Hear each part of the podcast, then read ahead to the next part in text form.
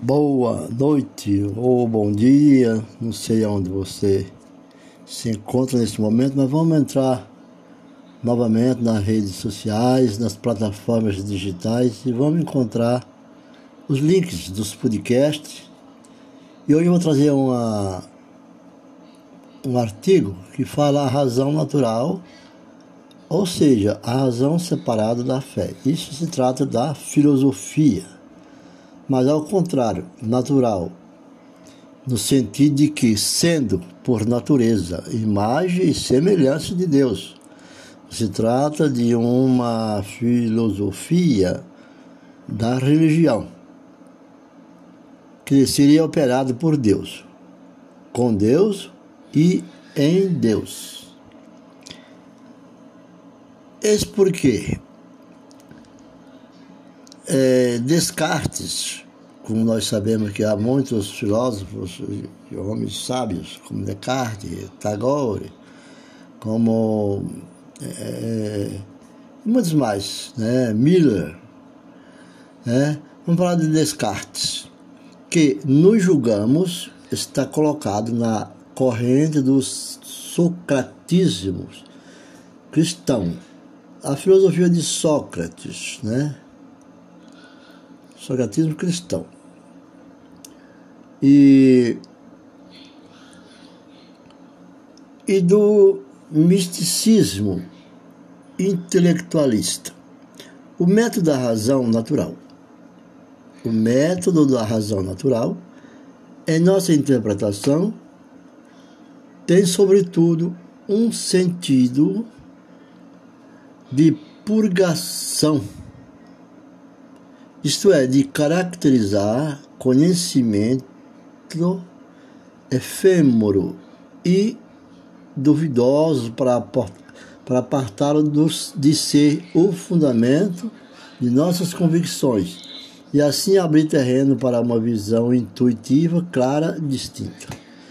Na linha do meditátil, né?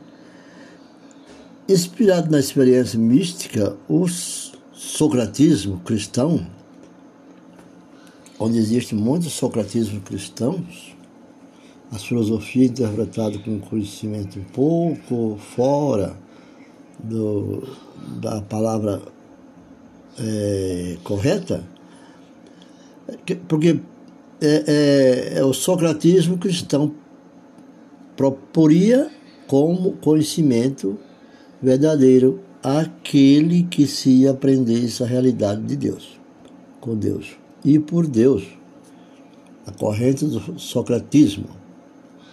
Então vamos ter cuidado com os, com os negócios de, de, de pregar muito sem saber o conhecimento da palavra de Deus. Porque há muito sofismo. E não é por acaso, sem dúvida, que para Descartes, Deus é a garantia de validade de nossas ideias e do nosso conhecimento do mundo. Então, o nosso mundo é esse mundo. Lutamos para sair desse mundo. Ele afirma, né? É a validade de nossas ideias e do nosso conhecimento do mundo. Mas o problema continua. O problema continua por quê? Porque é preciso saber o que conhecemos de Deus. Não basta dizer de Deus, por Deus e para Deus.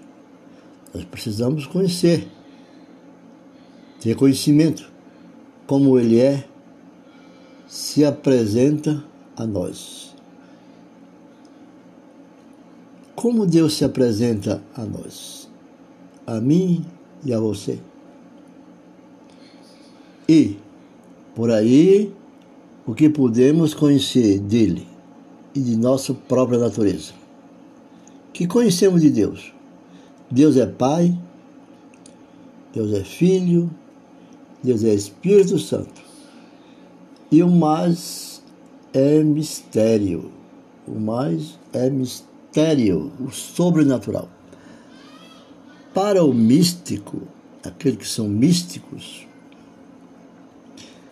Deus se põe como infinito, porque a experiência psicológica de Deus que se efetua dentro do conhecimento pelo qual o místico se desliga de tudo que é, que é finito. O místico é assim. Não se realiza. Portanto, uma apreensão da natureza de Deus não lhe atinge o codiquid est. Quer dizer, quer dizer, Deus é mistério. Deus é infinito. Deus é inabalável pela inteligência do ser humano. Mas e o homem? Que somos? O homem é imagem de Deus e, sendo assim, a natureza do homem deve trazer também o sinal dessa infinitude que é Deus. Então, aparece o conceito dessa singularidade da natureza humana, que são, enquanto os outros seres criados têm um próprio, têm um próprio, o homem pode ser de alguma sorte todas as coisas, mas não é particularmente um ser com uma natureza definida o homem não tem a sua natureza definida. Ele será para Descartes, na sua teoria, apenas res cogitans, né? Que significa um pensar em ação. Ele é um pensar em ação, uma pessoa que pensa em ação. Como será mais tarde para os existencialistas, um jato de, de existência que precede a essência, mas cuja a essência não está dada com a existência. Então, como você fez a pergunta é, aqui por e-mail, eu estou te respondendo assim sobre a filosofia da dentro do conhecimento, dentro da religião né? é um conhecimento da religião. E o que resta é, como termo de inteligibilidade, palavra muito usada, né? é a forma ou modelo fundamental do processo. Vamos fa fazer assim numa alfabetização de, de aprendizado, a formação do intelecto na, na, na escolar, por exemplo. Nós sabemos que o verbo, né?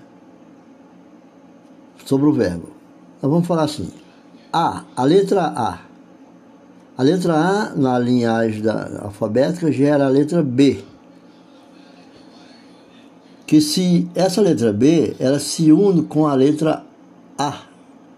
Porque ela veio da A. E quando veio da A, ela está na B. Ela, junto com a letra A, ela gera a letra C. Então, é assim. O pai é a letra A, gerou o verbo que é a letra B. E a letra B se uniu com o pai, que é a letra A, e gera o Espírito Santo. Entendeu?